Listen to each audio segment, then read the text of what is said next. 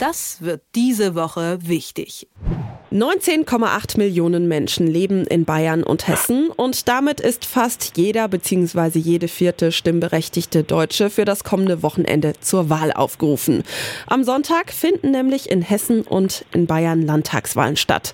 Welche Themen den Wahlkampf bestimmen, für welche Parteien es gut aussieht und welche eher mit Verlusten rechnen müssen, darüber spreche ich jetzt mit Stefan Kastorf, dem Herausgeber des Tagesspiegels. Hallo Stefan. Guten Morgen nach Leipzig.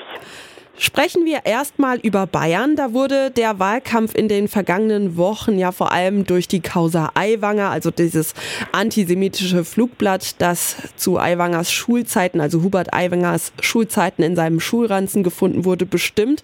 Ist das jetzt in den letzten Tagen vor der Wahl auch noch ein Thema? Glaube ich nicht. Also ich war jetzt gerade jüngst nicht mehr in Bayern. Ich war vorher in Bayern, habe mit allen Protagonisten gesprochen, die wichtig sind. Und das war sehr interessant, auch mit Aiwanger. Aber unabhängig jetzt davon, Nein, ich glaube nicht, dass das jetzt noch ein ganz tiefergehendes Thema ist. Er hat ja auch versucht, inzwischen Kontakt zur jüdischen Gemeinde in München aufzunehmen. Nicht nur mit Charlotte Knobloch, er hat überall angeboten, dass er Gespräche führt, um zu erklären, wie es dazu gekommen ist und was ihm daran alles leid tut. Ja, also ob man es glaubt oder nicht, das bleibt ja jedem selbst überlassen, aber es ist für die Bayerinnen und Bayern kein Thema. Es sei denn umgekehrt, dass sie sagen, also der hat das doch alles richtig gemacht und jetzt mal gut.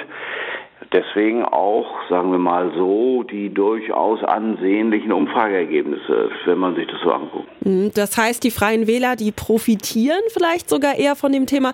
Wie sieht es da für die CSU aus? Na, profitieren will ich gar nicht mal sagen. Ja, sie sind stärker geworden als beim letzten Mal, aber so deutlich profitieren tun sie dann auch nicht, aber 15. Mhm. So, jetzt haben wir die CSU, ja, würde man sagen, Preta Propter 36. Das ist noch unter ihrem bisher zweitschlechtesten, aber nach dem Krieg schlechtesten Ergebnis sozusagen in der Demokratie überhaupt.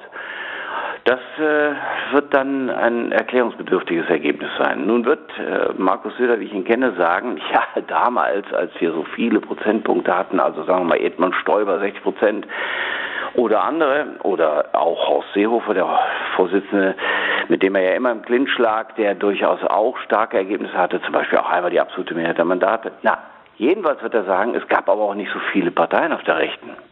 Das heißt, wir haben die Freien Wähler eher rechts, wir haben die AfD 14 Prozent, wir haben Bayern, da ist es dann doch so, dass wenn man das alles zusammenrechnet, das alte Ergebnis der CSU rauskommt. Oh, oh, oh, sage ich nur, wenn das so kommen sollte, dann kann man sagen, wie war das mit Franz Josef Strauß, dem legendären Vorsitzenden der CSU? Rechts von der CSU darf es keine demokratische Partei mehr geben. Tja, das ist so eine Sache.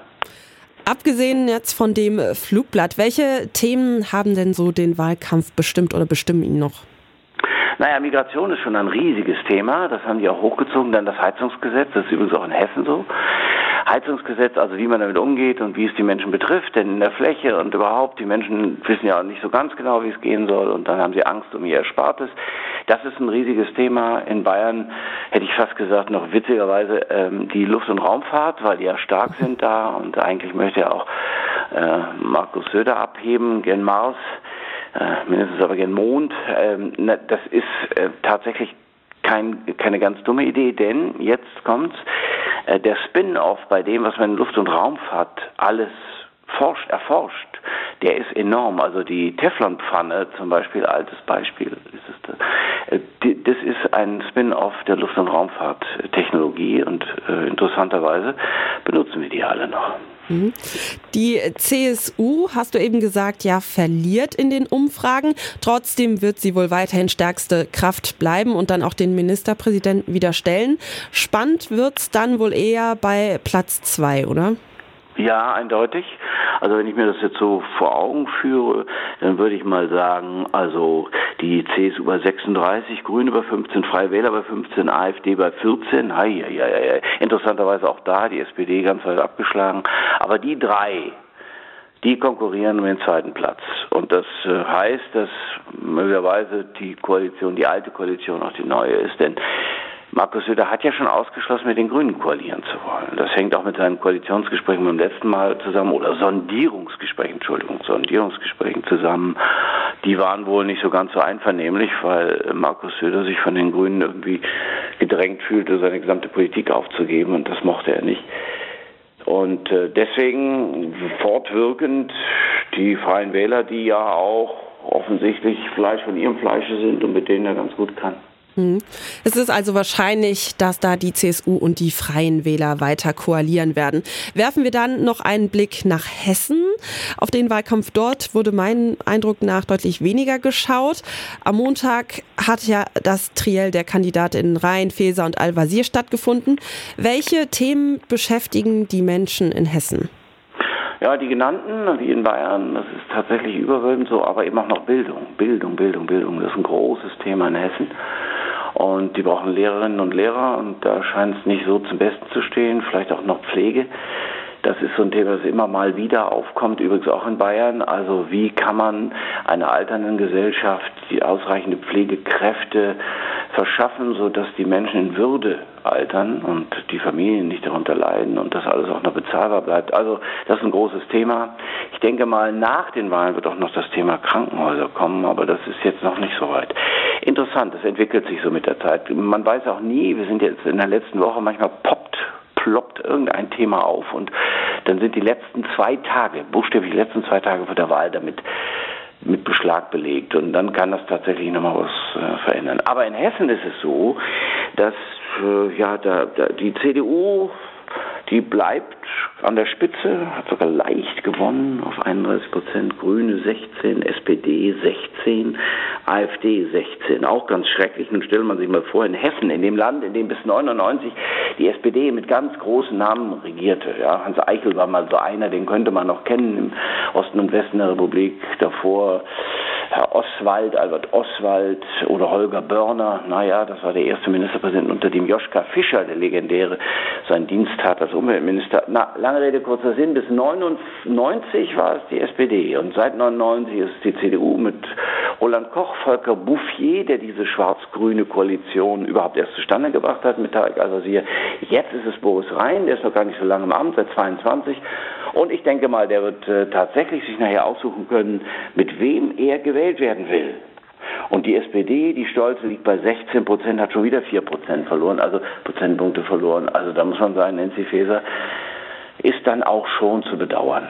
Also äh, dort steht es eigentlich dann ganz gut um die Koalition aus CDU und Grünen. Die haben die Möglichkeit, auch weiter fortzubestehen. Ja, es sei denn, die Grünen seien den Christdemokraten zu sperrig und sie wollten mal lieber mit der SPD, die dann ja handzahm geworden ist, das muss man ja sagen. Also wer so viele Prozentpunkte verloren hat, der hat dann nicht viele Forderungen zu stellen. Also die dann vielleicht als Regierungspartner interessant werden. Vielleicht ist es auch das, was äh, Nancy Faeser gewissermaßen im Hinterkopf habend anstrebt, dass die SPD wenigstens wieder regiert. Regieren ist in diesem Falle für die SPD möglicherweise sogar besser, weil sie dann wieder wahrgenommen wird als eine Partei, die in Hessen regieren könnte. Ja, vielleicht ist das ein strategischer Ansatz. Also da bin ich mir noch nicht so ganz so sicher, obwohl, warum sollte man eine Koalition, die gute Arbeit leistet, aus Sicht der CDU und der Grünen, warum sollte man die aufgeben? Es ist aber trotzdem noch nicht alles wie sagt der Schwabe, geschwätzt. Lass uns zum Abschluss nochmal über die Linke sprechen. Bei beiden Wahlen liegt die Linke in den Prognosen bei unter 5 Prozent. In Bayern ist das oh, ja. nichts Neues. In Hessen droht sie nach 15 Jahren aus dem Landtag zu fliegen. Was sagt uns das über die Situation der Linken? Ja, vielleicht haben sie in Hessen noch eine klitze, klitze kleine Chance, wenn die Leute merken, es geht so ein bisschen aufwärts. Im Moment sind sie bei vier, haben gerade ein bisschen gewonnen. Ja, bis fünf, da geht noch was. Aber ja, das sagt uns, dass die Linke tatsächlich um ihr Überleben kämpft. Überleben kämpft. So viele Jahre nach der Vereinigung Deutschlands 33 ist es so, dass die Linke zusammengefügt aus WASG, der Wahlalternative Soziale Gerechtigkeit, äh, und der PDS, der SED-Nachfolgerin, dass die tatsächlich sich überlebt. Und das ist erstaunlich, weil es eigentlich in Deutschland ein Bedürfnis nach sogenannter linker Politik gibt. Ein bisschen links sind interessanterweise, wenn man genau hinguckt, alle Parteien, also christlich-soziale Flügel der CDU ist auch so, sind so die Herz-Jesu-Marxisten. Also da ist ein bisschen links schon überall. Also es gibt ein Bedürfnis, aber die Linke befriedigt es nicht und Tatsache ist, dass sie ja möglicherweise für das falsche Klientel Politik macht. Da, mindestens da würde ich sagen, hätte, oh Gott, oh Gott, Sarah Wagenknecht im Verein mit Oskar Lafontaine recht. Wenn du diejenigen vergisst, für die du eigentlich angetreten bist, dann wird's eng. Das sagt Stefan Kastorf. Wir haben über die anstehenden Landtagswahlen in Hessen und in Bayern gesprochen. Vielen Dank für deine Einordnung, Stefan. Gerne, war mir eine Freude. Das wird diese Woche wichtig.